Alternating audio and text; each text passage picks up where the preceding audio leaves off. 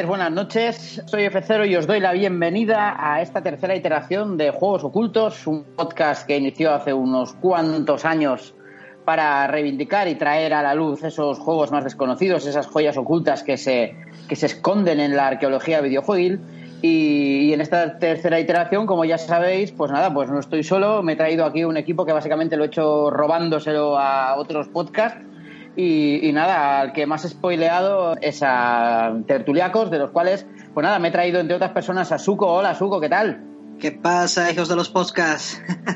todo perfecto, todo perfecto. Disfrutando de las vacaciones, he estado trabajando muchísimo y, y bueno, encantado de que me hayáis invitado a, a este podcast. Vamos a darle caña a este tema de los juegos ocultos que mola. Y contigo por ahí tenemos a José Manuel que pasa otro tertuliaco. ¿Cómo estás? ¿Qué tal? ¿Qué tal? Muy bien, muy bien. Otra vez aquí con ganas de, de, hablar. Ya sabéis que a mí me dais un micro y me hago un programa yo solo. me encanta, me encanta, me encanta esto porque va guay, va guay para descubrir juegos muy interesantes como el que traemos hoy, que luego lo revelaremos, aunque la gente ya lo estará leyendo básicamente en el título del programa. Pero bueno, es igual, no pasa nada, porque como, como cuarto miembro nos hemos traído al podcaster con más fans que hay, uh, Ferillator de Eres Gamer. ¿Cómo estás? Sí, pues muy bien, ahí me están agobiando ahora mismo para pidiéndome firma y eso, pero estamos bien. Yo súper contento de estar en este proyecto, más que nada, como ya te dije, porque yo soy una persona que soy bastante abierta a jugar un montón de cosas, todas las cosas posibles, y de hecho el juego que traemos hoy es uno que me recomendaste y que en su día no lo jugué por los toques japo que tenía y sin embargo pues he descubierto una joya. Pues sí, porque el juego que traemos hoy es una joyita que bastante desconocida de la generación pasada y nada, así que pongo un poco de musiquilla y vamos a ello.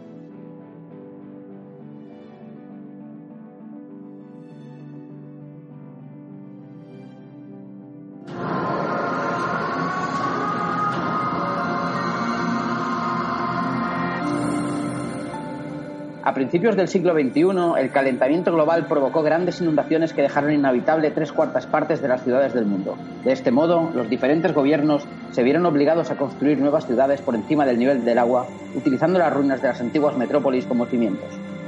Con millones de muertos alrededor del globo, alguien debía abordar tan titánico esfuerzo, y fueron los robots la principal fuerza de trabajo que se utilizó para crear los nuevos hogares de la humanidad.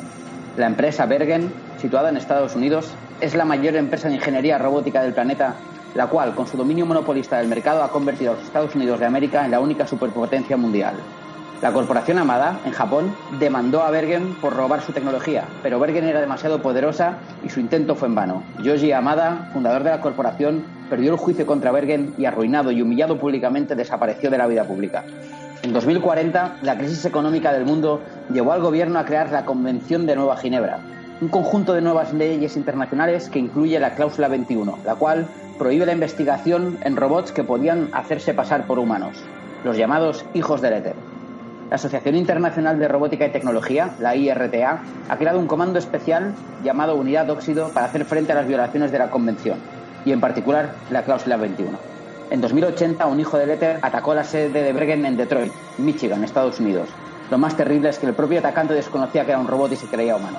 Con la sospecha de la corporación Amada han creado los hijos del éter, la IRTA envía un comando de equipo óxido liderado por el sargento Daniel Marshall a Japón para encontrar a Amada y traerlo e interrogarlo bajo las órdenes del Consejo de la Seguridad de la ONU. Hoy vamos a descubrir Binary Domain,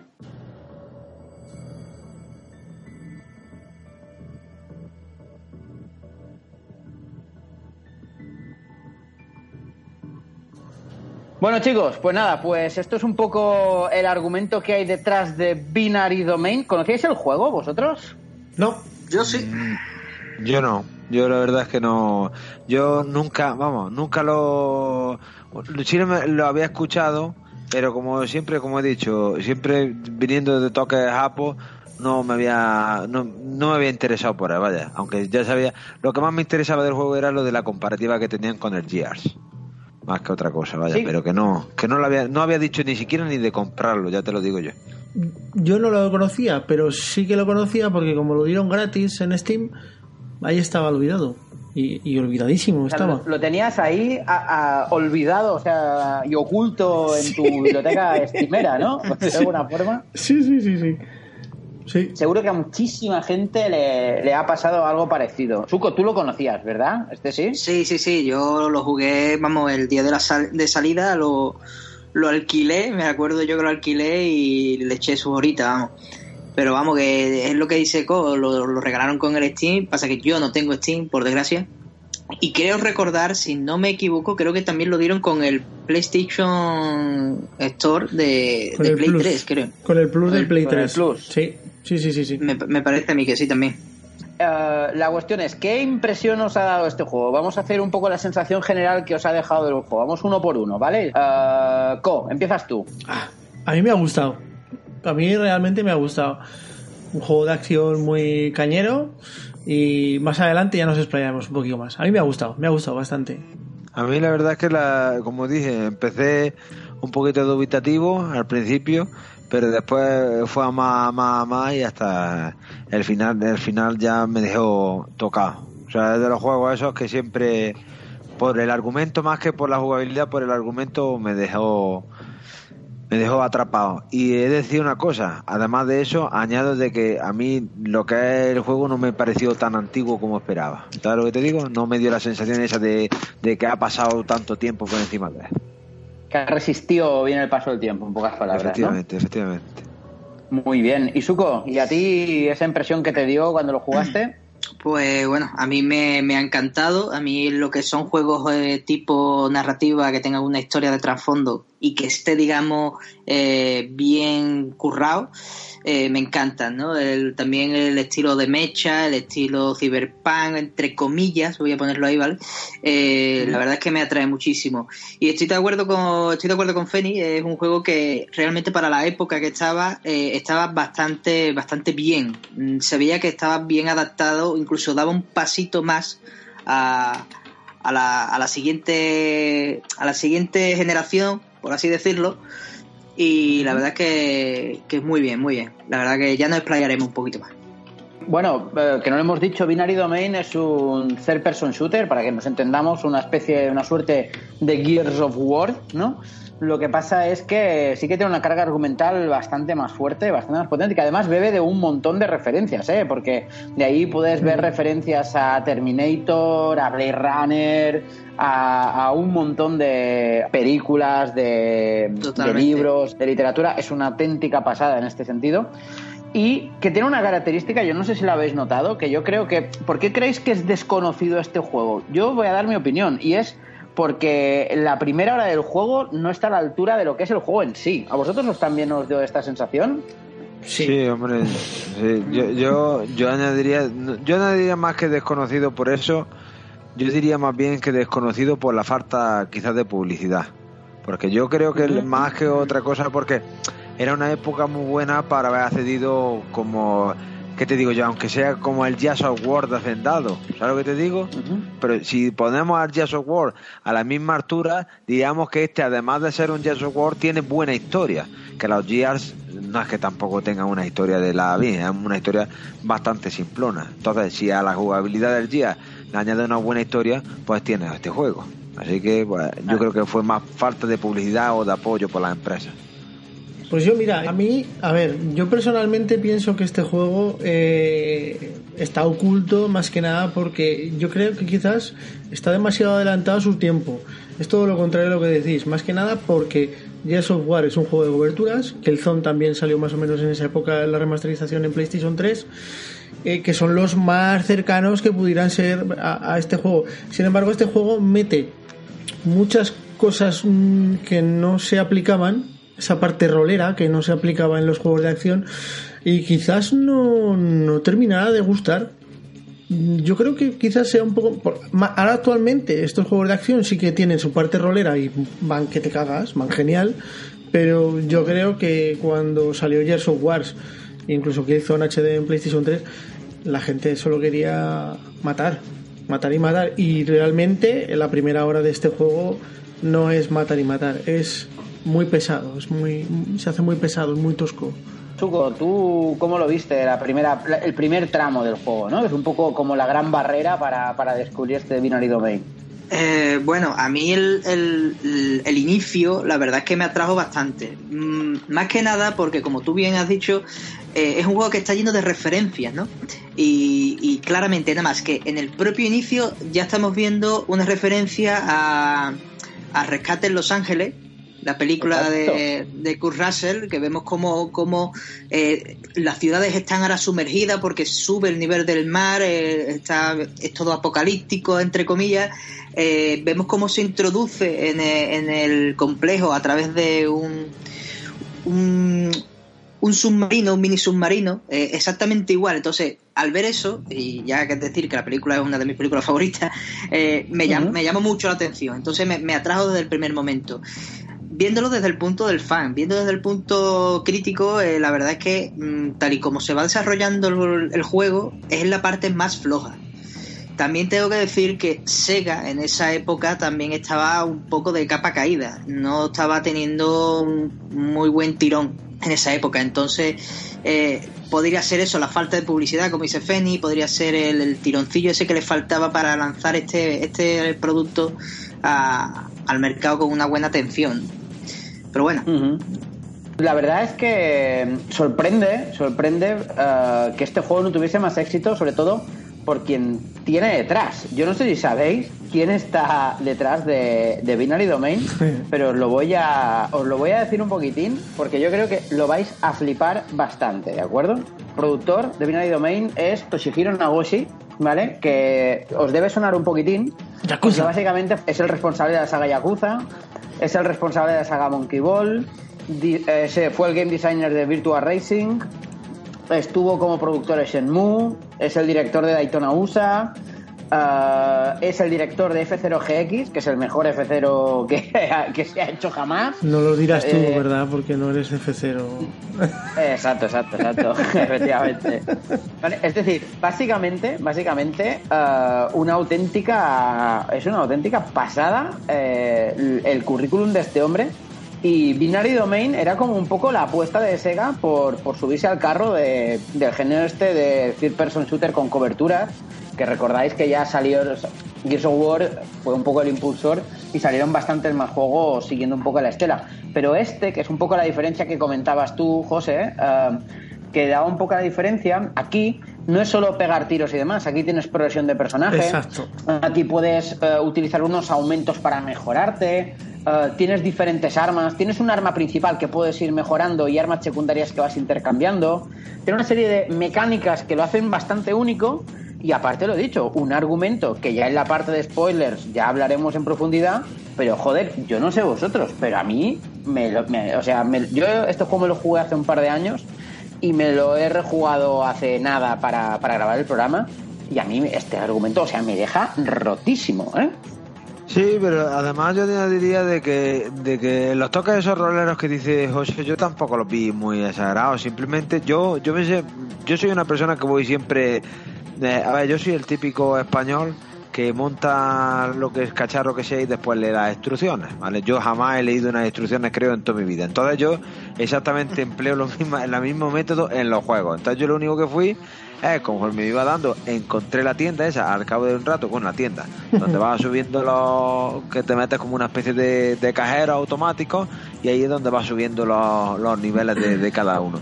Y yo simplemente lo subí de tres personajes lo que te digo de tres. Del, personaje principal de la chica y de me parece que del robot un robot que tiene o de un negro un negro que te acompaña al principio.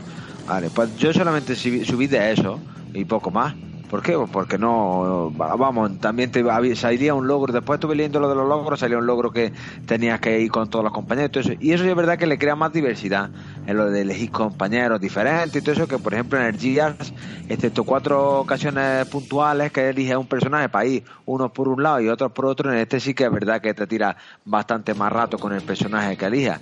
Así que a lo mejor las decisiones esas tienes que tomarlas más acorde con lo que quieres. Por ejemplo, yo elegía más la, la chica porque la chica era francotirador. No sé si lo sabéis. Y, entonces pues yo quería un francotirador porque yo al ser más tanque, pues yo prefería algo más así más francotirador. Pero que yo, que yo lo que te digo es que además de, de lo de de la, de la de la historia tiene así sus toquecillos chulos como lo de elegir personajes diferentes y, y hacerle el equipo acorde con lo que tú quieres. A eso iba. Es que esta es otra de las mecánicas muy diferenciales, que es que aquí tú tienes un plantel de compañeros que además se van añadiendo muy hasta el final, ¿de acuerdo? Porque se añaden Sí. bastantes compañeros, cada uno con sus armas que los hace más orientado, por ejemplo, al combate a distancia o al combate cuerpo a cuerpo o, o al combate a media distancia y demás. Y tú puedes ir eligiendo y también hacerlos mejorar, con lo cual hay cierto componente táctico por ahí, ¿no? De decir, hostia, no, pues yo me, me voy a orientar más a quedarme atrás y enviarlos, porque además también les puedes dar órdenes, si es que este juego, si lo pensamos, joder, es súper completo, ¿no? A mí me recuerda mucho, yo siempre lo siento mucho, no puedo compararlo con Gears of War, más que nada porque a, primera vista sí que se compara, pero es que es, es Killzone, las órdenes de voz, el aumento de personajes y, la táctica con los personajes es exactamente igual que en este juego. O sea, tú las órdenes de voz, que hay que decir que falla bastante, Totalmente. en Killzone no fallaba tanto, pero aquí da igual que dijera Sarre Queso, que hacía lo que le daba la gana. Pero principalmente eh, yo lo comparaba con Killzone. O sea, yo no lo podía comparar con Gears of War, aunque estéticamente y las armas eran muy, muy, muy cercanas a, a Gears of War. Yo lo tenía que- automáticamente lo comparaba con Killzone, tanto el de PSP como el Killzone HD de PlayStation 3, porque iban con órdenes de voz y eran más un poco más estratégicos y con esos toques de RPG. Suco, tú, eh, ¿esto cómo lo ves? Porque por, por lo que dice, no, no me parece nada mal lo que dice Co. Es un juego que en su mecánica básica es la de un Gears of War, pero digamos que todos los añadidos y todos los agregados se acercan más a quizá Killzone, ¿no? Un poco. Sí, sí, eh, totalmente. Eh, yo lo que había dicho que no se podría decir que fuera un Gear War, se podría considerar un Gear of War en parte mecánica. ¿Vale? Eh, digamos que es que recoge eso, recoge las mecánicas de, de, de cubrirte, disparar. eh, es un como una acción lenta, ¿no? No es el típico Call of Duty que vas para adelante, pu, pu, pu, pegando tiros y da igual lo que hagas que es para adelante. Luego, por estética, yo lo, lo tengo como un Vanquish. Estéticamente sería como un Vanquish, eh, incluso un Metal Gear Rising.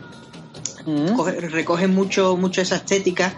Y como bien sabe, como hemos dicho, que el juego está hecho por los desarrolladores de Yakuza, eh, se nota, se nota mucho eh, gráficamente el salto ese que dieron de, de- de las caras, de las animaciones de las caras, de, de, las expresiones, de esa nitidez, ¿no? De, de gráficos, ¿no?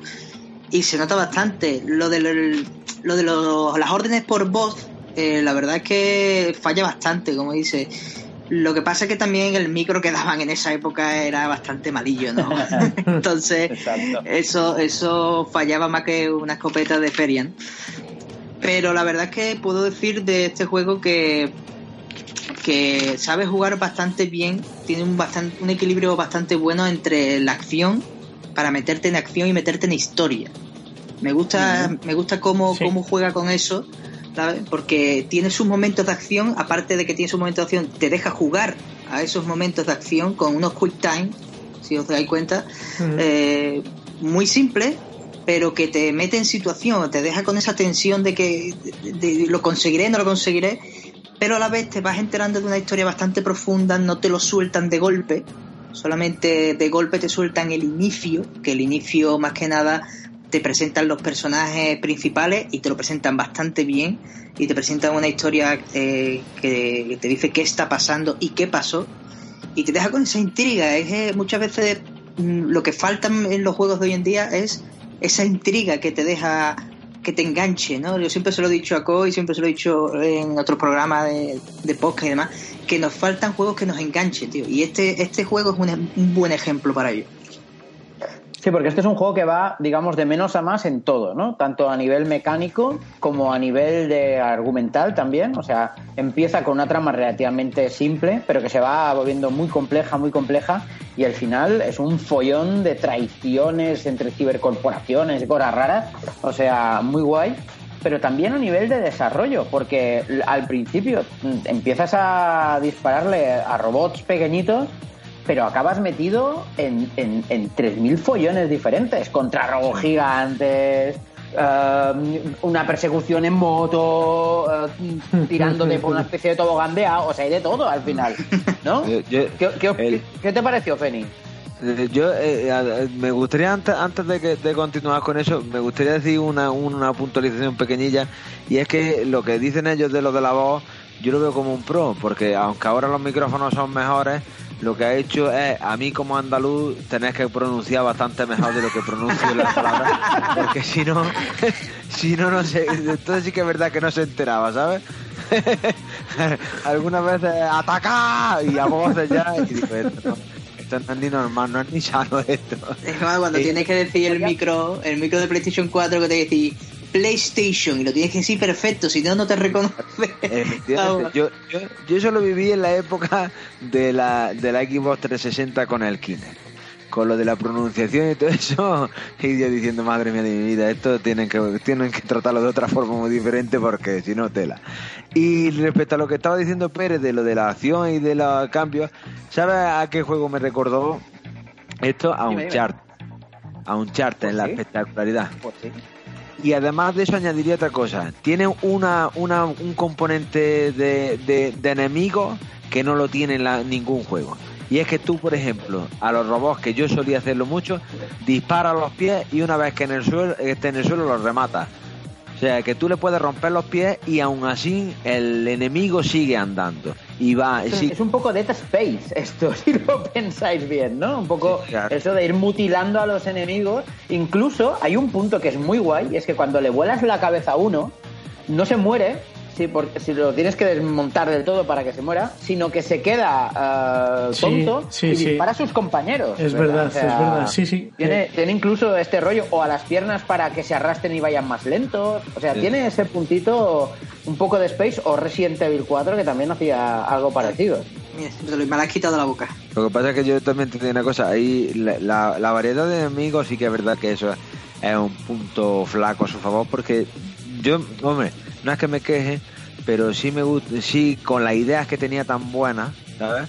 A lo mejor falta de presupuesto puede ser o cualquier cosa, a lo mejor si hubiera sido un poquito más largo, a lo mejor hubiera sido tedioso tener tan siempre lo casi los mismos. Porque después al final si te das cuenta hay una buena idea, que al final te salen unos enemigos bastante más tochos que llevan como una especie de sable y eso, que van girando y ahí sí se entraña una dificultad bastante más elevada que la que, que, venía teniendo anteriormente. Entonces, yo creo que, que, la idea que tenía era muy buena y si hubiera habido a lo mejor un, un Binary Domain 2, a lo mejor hubiera sido muchísimo más espectacular y más potente que este. Por las ideas que tenía el, tío con respecto, no de la historia, sino lo que es el, el, enemigo, inteligencia artificial, porque todas esas cosas de volar en la cabeza y que al volar en la cabeza no sepa lo que haga y todo eso, pues, unos toques de inteligencia artificial bastante buenos para la época, vaya. Yo creo que es que se han pues centrado bastante más en los bosses. Porque los bosses que tiene, eso sí, eh, tiene pocos enemigos pequeños, por así decirlo, pero tiene unos bosses que son muy originales. Hay unos bosses, por ejemplo, el gorila, eh, hay otro que es un... El de la moto. O el de las motos, es brutal. El de la moto a mí ese me encantó, la verdad. La verdad que tiene unos bosses bastante... Lo compensa por, por, ese lado, diría yo, el, el tema del enemigo. Y que llevas 10 minutos y ya te estás enfrentando... Uh, bueno, 10 no, pero media hora y te estás enfrentando a un bicho que es tan grande como un edificio, joder, ¿no? O sea, llegas hasta a esos puntos. Perdona, uh, ¿qué decías? No, que yo iba a decir que es que hay, hay momentos en los que es estresante, porque yo soy muy malo y no, no apunto bien y, prácticamente iba todo, todo el juego sin munición. Y hay munición para aburrir. O sea, para aburrir. Así que imaginar la cantidad de enemigos que, que salen a cada nada. Y después, otra característica que tienen, también otra mecánica de estas interesantes, o sea, pensadlo bien, ¿eh? Lo que estamos repasando, estamos repasando que tiene mecánicas de third person shooter, que tiene desarrollo de personaje, un poco rol muy ligero, pero sí para aumentarlo, aumentar las armas, el tema de los desmembramientos a lo Dead Space o Resident Evil 4, las órdenes a lo Killzone, o sea, y a todo esto, a todo esto añadimos la relación entre los personajes, que también afecta, es decir, cuando tú eh, hay momentos en que hay conversación entre los personajes y tienes que decidir eh, cómo te vas a comportar y cómo vas a, a, responder y según lo que respondas puedes subir o bajar la afinidad con uno u otro personaje que afecta tanto a su nivel de batalla, o sea, lo bien que luchan, como para los finales, porque el juego tiene más de un final. Entonces, yo no sé, vosotros, vamos a ver un poco los personajes que eran, recuerda está la chica, que es la francotiradora, después está Después está Caín, que es el, es el robot que se une casi al final. está Shinjo. No sé por qué le ponen ese acento a Caín, por Dios. Porque, porque, porque es francés. Pero los franceses no hablan en cachondeo todo el día. No lo no, pero hablaremos del doblaje que es bastante malo. El doblaje, tengo yo aquí apuntado que, que, vaya tela. Exacto, luego Zuko desmembrará un poco el doblaje. Pero bueno, repasamos el personaje. Es decir, está Faith, que es la chica, uh, Fei Lee, eh, después está Cain, que es el robot, está Shinjo, que es un japonés que se nos une más o menos a mitad del juego. Después está mi preferido, que es el Capitán Kurosawa, que es el, es el poli, que además también nos persigue. Ahí, está... ahí, se nota el toque Yakuza, ¿eh? En ese... Total el inspector Kurosawa, ¿eh? Total, y a mí me recuerda a los personajes de Takeshi Kitano, tío. O sea, los personajes de las películas de Takeshi Kitano tienen un poco ese rollito, ¿no? Uh, después también, después tenemos al que a Charlie, que es el líder del segundo equipo con el que te vas encontrando, y después una chica que también es inglesa, que es la que lleva eh, el, peso pesado, ¿no? Lleva la escopeta y la de explosivos, ¿no? Creo que no me dejo a nadie, ¿verdad? Bueno, el negro. Eh, ah, sí, bueno, y vos, que es tu compañero, el negrazo, ¿no? ¿Cuáles eran, ¿Cuál era vuestro equipo? ¿Cuáles eran vuestros personajes? ¿Ibais cambiando? ¿Utilizabais más unos que otros?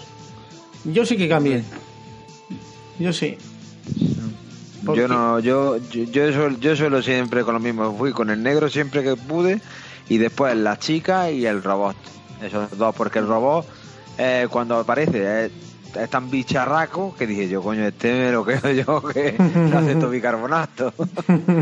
No, yo, yo la verdad que llevaba a la, a la chica Fate porque era la francotiradora y dije, alguien te tengo que tener cubriendo la distancia.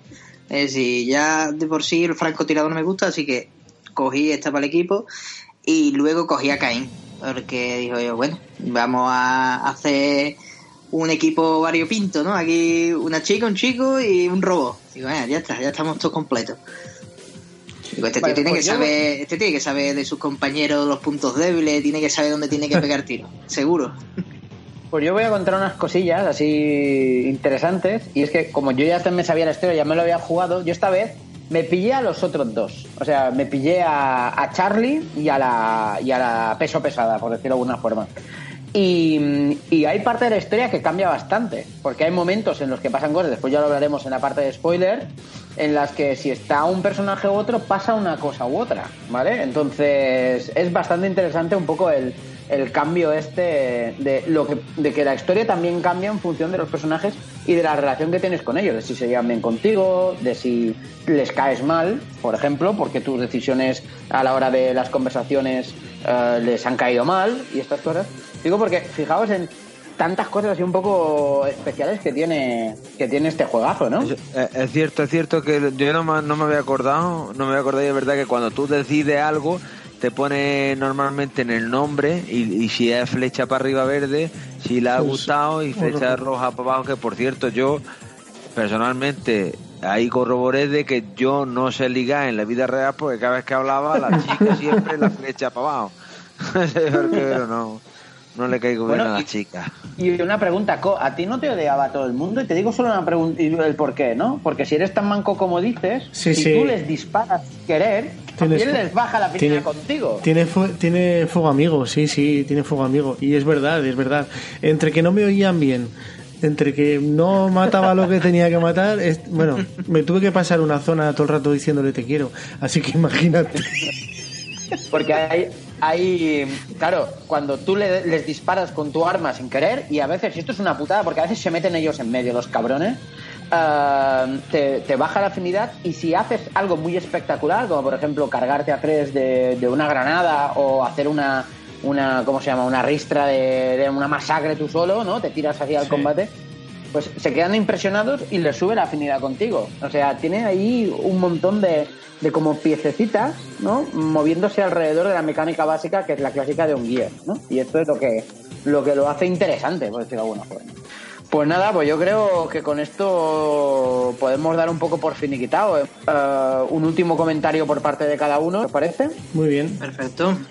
Perfecto. Venga, a ver, Suco, tú, comentario final del juego. ¿Qué les dirías sobre Binary Domain? A ver, os comento, es un juego muy recomendable, un juego que para las personas que les guste la acción es también una opción muy buena, el que le guste las historias enrevesadas más todavía. No le hagáis mucho caso al doblaje. Yo sé que el doblaje está es muy malo, muy malo es muy malo. Eh, desincronizado, eh, no se adaptan a las situaciones, parece que hay una situación de peligro y están hablando como el que están comiendo pipa en un parque, pero no, no hacerle caso a eso, porque todo lo demás lo compensa y la verdad es que no, no os vais a arrepentir. Aparte de lo que ha dicho Suko, yo lo recomiendo, la verdad es que lo recomiendo porque es un juego que no, ni, vamos, ni tenía en visión de probar porque yo leía Binary Domain, veía la portada y decía, va, un juego de tiros más igual que el Jazz of Wars, pero no, es un juego, aparte de, parecer un Jazz of Wars, tiene una gran profundidad y una y sobre todo una narrativa que, que, que vamos, que te metes te adentras en, en, un mundo distópico increíble. O sea, a mí me parece, a mí yo que soy aficionado a la ciencia ficción, me parece un, un acierto nombre, un acierto, eh, un acierto enorme, perdón. Y no, yo lo recomiendo, vamos, lo recomiendo 100% y más valiendo lo que vale, que empecé igual lo tienes por 5 o 6 euros y, en, si lo tienes de segunda mano me parece que estaba en 8 o 10 euros, vamos, que por, por ese dinero, joder, tienes un, un gran juego, un gran juego y no tan viejo, o sea, doblado al castellano. Aunque esté mal, pero está doblado al castellano. Y si no, te lo pones en japonés, con voces en japonés, que está subtitulado. O sea, no hay problema. Sí, sí. Está muy bien. Feni, ¿y tú qué le dirías a la audiencia sobre Yo di- Binary Domain? Yo diría, como he dicho antes, que no es un juego que ha envejecido tan mal y que si os gustan las historias de ciencia ficción, este es un juego que, que es, es deber de jugarlo sí o sí. Y que no, que no es un juego más de la, de, la 360, como antes se decía que la 360 no había nada más que shooter. Pues esto no es un shooter más, es un shooter bastante especial y, y si te gustan, como hemos dicho antes, si te gustan los Gear Wars, con este lo vas a pasar muy bien y además va a tener una historia muy buena. Además, con el- por el precio que tiene ahora mismo, yo creo que es un delito casi no jugarlo, vaya. Pues sí, yo lo que le diría a la gente que nos escucha es que tienes Binary Domain es básicamente un Gears of War a nivel, o sea, la, la mecánica básica de Gears of War. Tiene situaciones de Uncharted, tiene mecánicas de Killzone, de Dead Space, de Resident Evil 4. A nivel de historia puede recordar a Rescate en Los Ángeles, a Metal Gear Solid 3, a Terminator, a Inteligencia Artificial, a Blade Runner, a Neuromante y a la invasión de los ultracuerpos. Todo esto son referencias que hemos dicho. Si esto no os hace atraeros para jugar a Binary Domain, Um, yo qué sé, um, jugad a otra cosa, macho. Pero realmente, realmente, eh, yo oigo esto y digo, macho, yo esto lo tengo que jugar. Pues eh, ahora los que no hayáis jugado el juego, yo os recomiendo que paréis aquí. eh, porque vamos a, vamos a hablar de, de spoilers y vamos a hablar de escenas concretas, de situaciones concretas y sobre todo del final o los finales que realmente vale la pena comentar.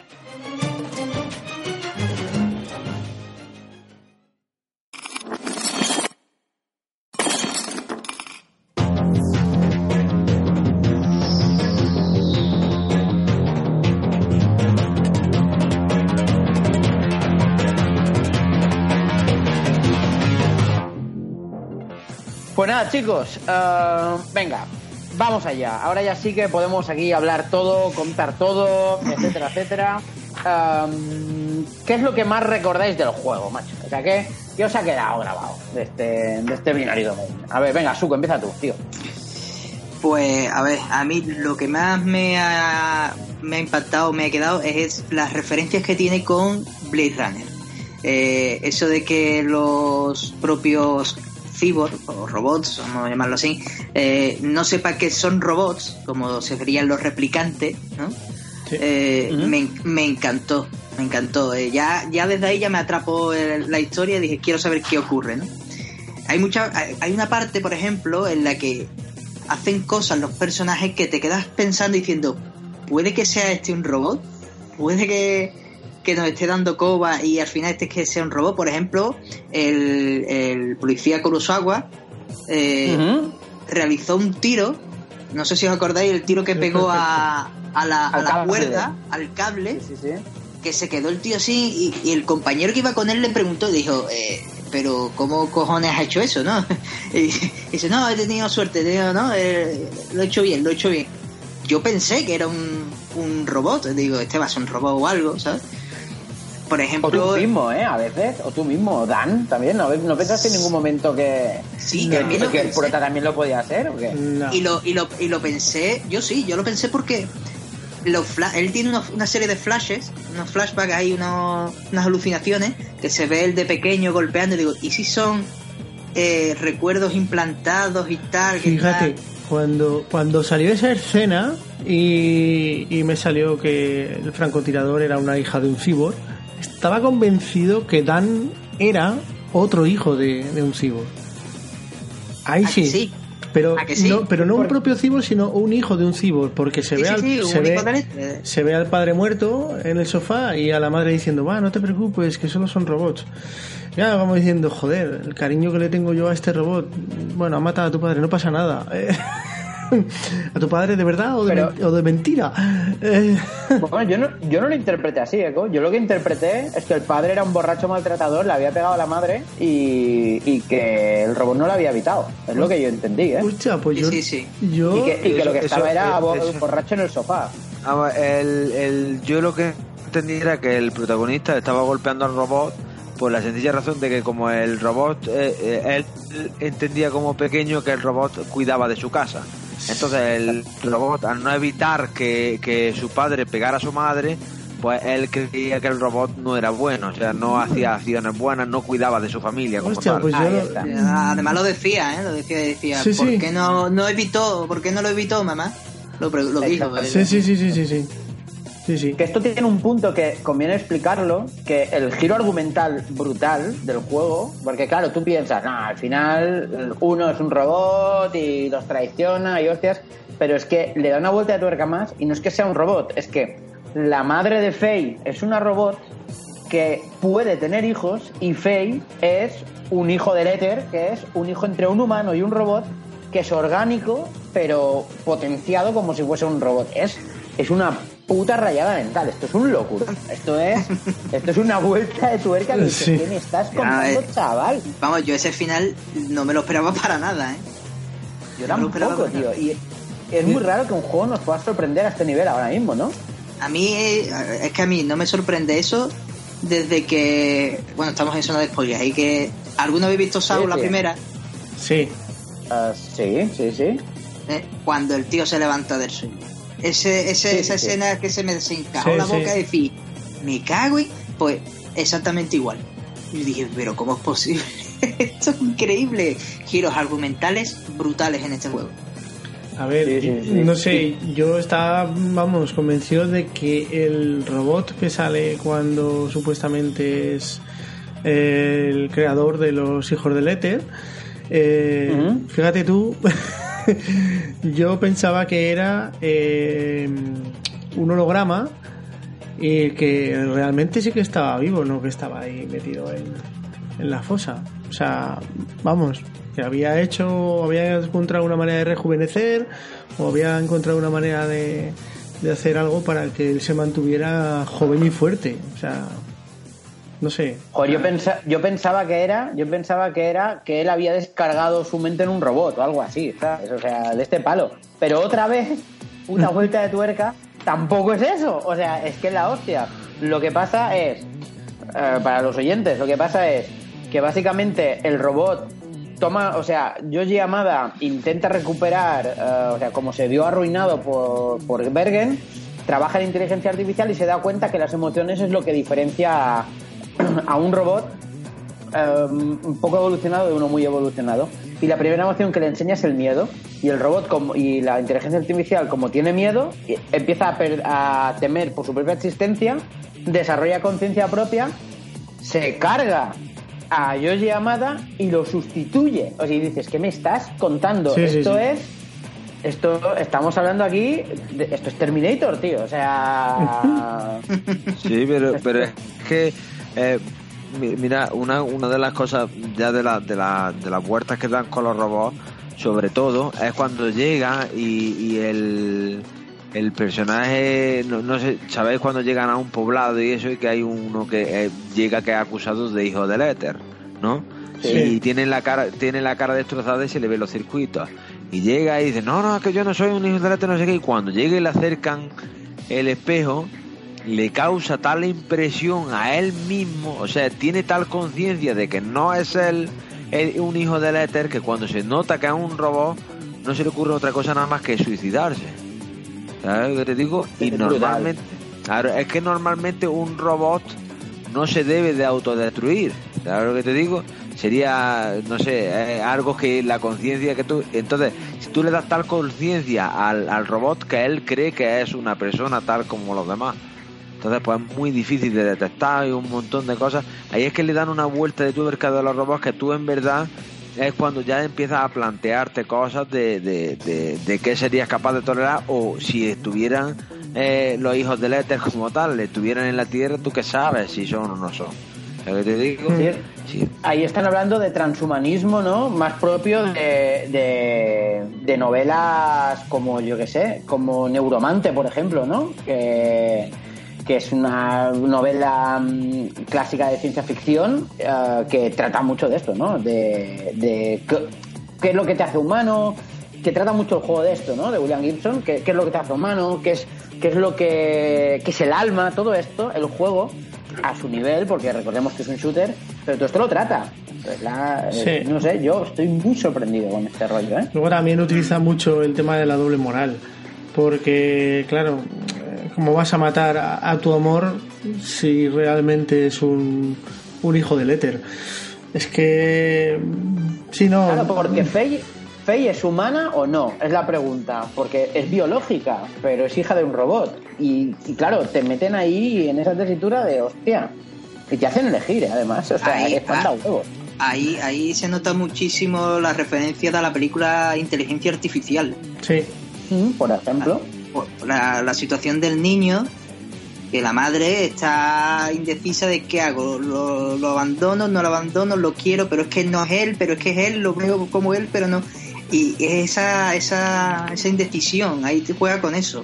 Que también, es que también vas de la mano de un robot. O sea, es que es todo un poco el hecho de. No, el poder por el poder. No el hecho de.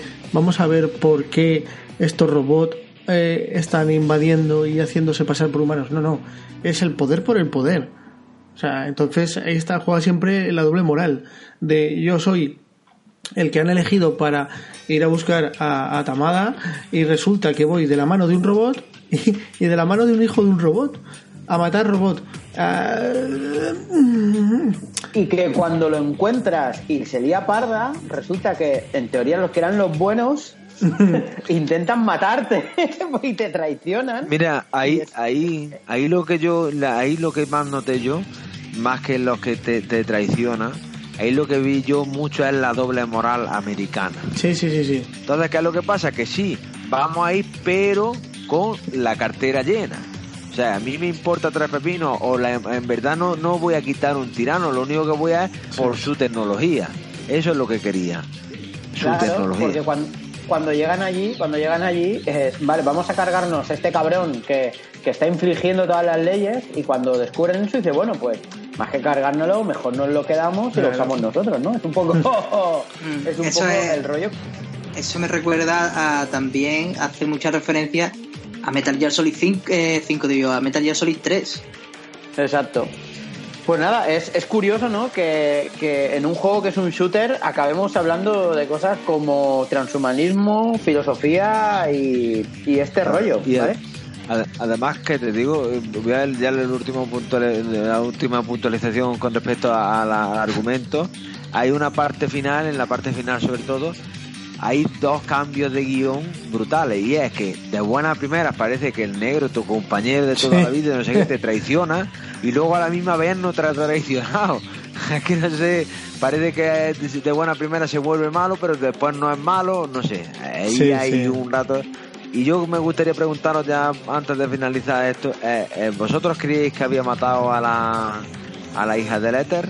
No. Yo sí creía que lo había matado, pues yo sí Joder, creía. yo, yo al principio no. sí, yo al principio sí. Sí. No, Yo sí. Yo, al- yo yo al no. principio también. Yo Hostia, tanta pues, rabia tenía a los robots. eh, pues, Yo sí, pues, porque yo, yo me cabré con ella también, ¿eh? O sea, yo, yo la disparaba a ganas, ¿eh? En ese Hostia, momento que, pues- que disparas, yo, yo, yo decía, hija de puta, ¿sabes? Es Pues- decir, no me lo puedo creer. habéis, ju- habéis jugado una parte diferente porque yo se ve claramente como disparo al suelo. Que No, sí. es decir, no, no, no. Hay un momento, después se ve que ha disparado al suelo, pero hay Vale, un momento vale. que para engañar a sus compañeros Sí, sí, ah, sí.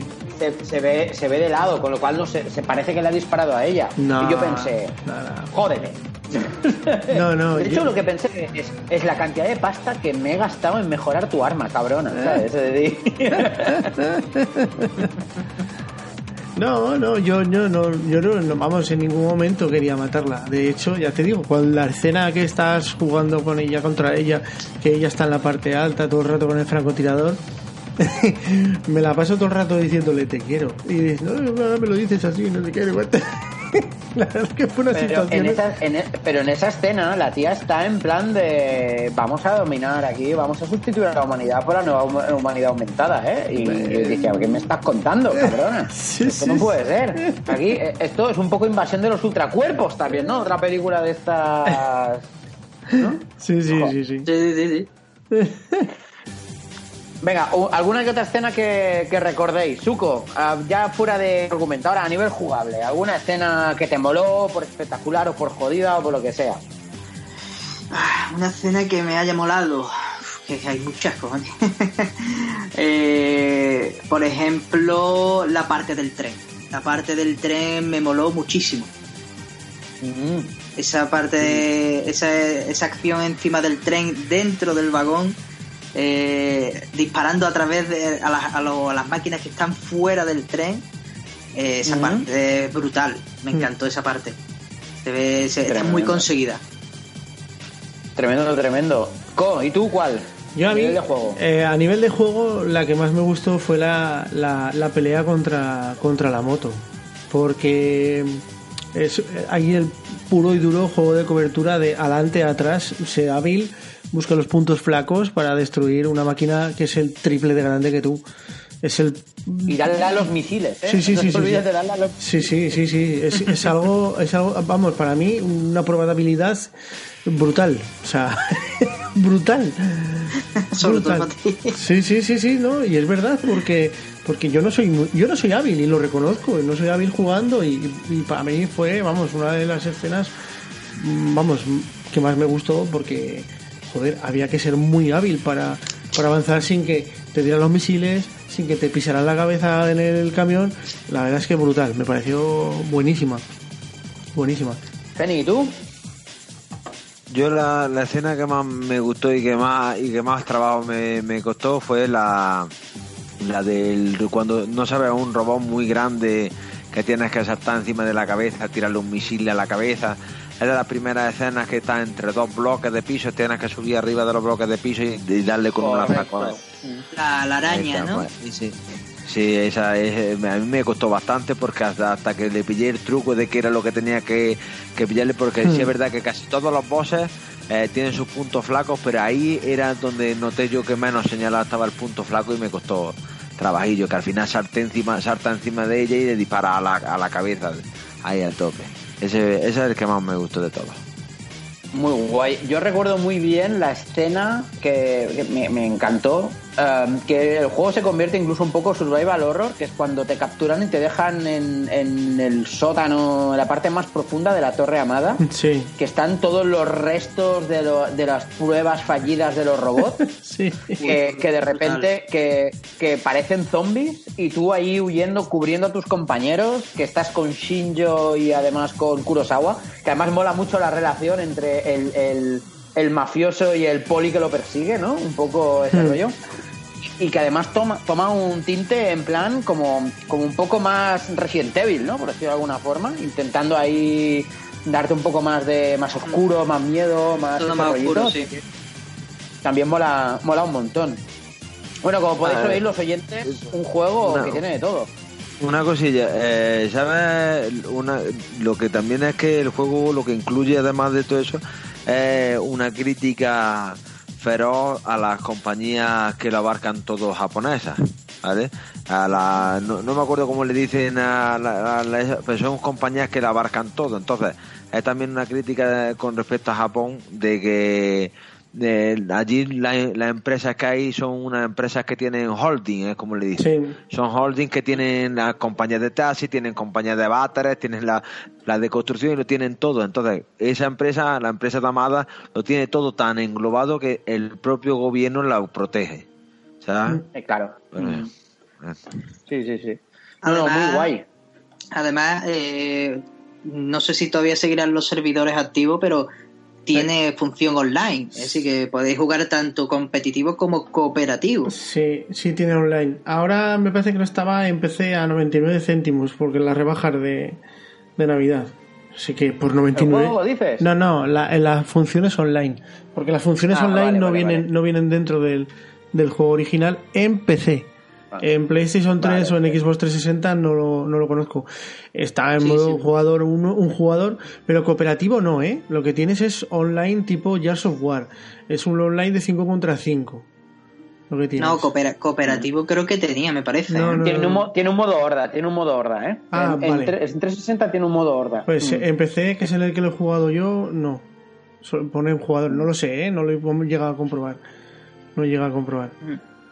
Pues sí, y yo creo que no podemos dejar de hablar del final, ¿no? O sea, de, los finales, que hay dos finales realmente, se parecen bastante, depende de quién sobrevive y quién no, y depende de tu afinidad. El primer, o sea, la escena final es la misma siempre, pero hay, al final hay un momento en el que están a punto de matar a Faye, o sea, el sargento, tu capitán que te ha traicionado, está a punto de matar a Faye, y se mete en medio Bo, ¿no? que, se, que recibe la hostia y muere, pero si has conseguido aumentar la afinidad con Caín a tope, en ese momento llega Caín, se mete en medio Caín y sobreviven todos. Exacto. Exacto. Sí, eso es lo que hice yo. eso es el que me salió guay. Mm, a mí también. muy guay. Muy, muy guay. Sí.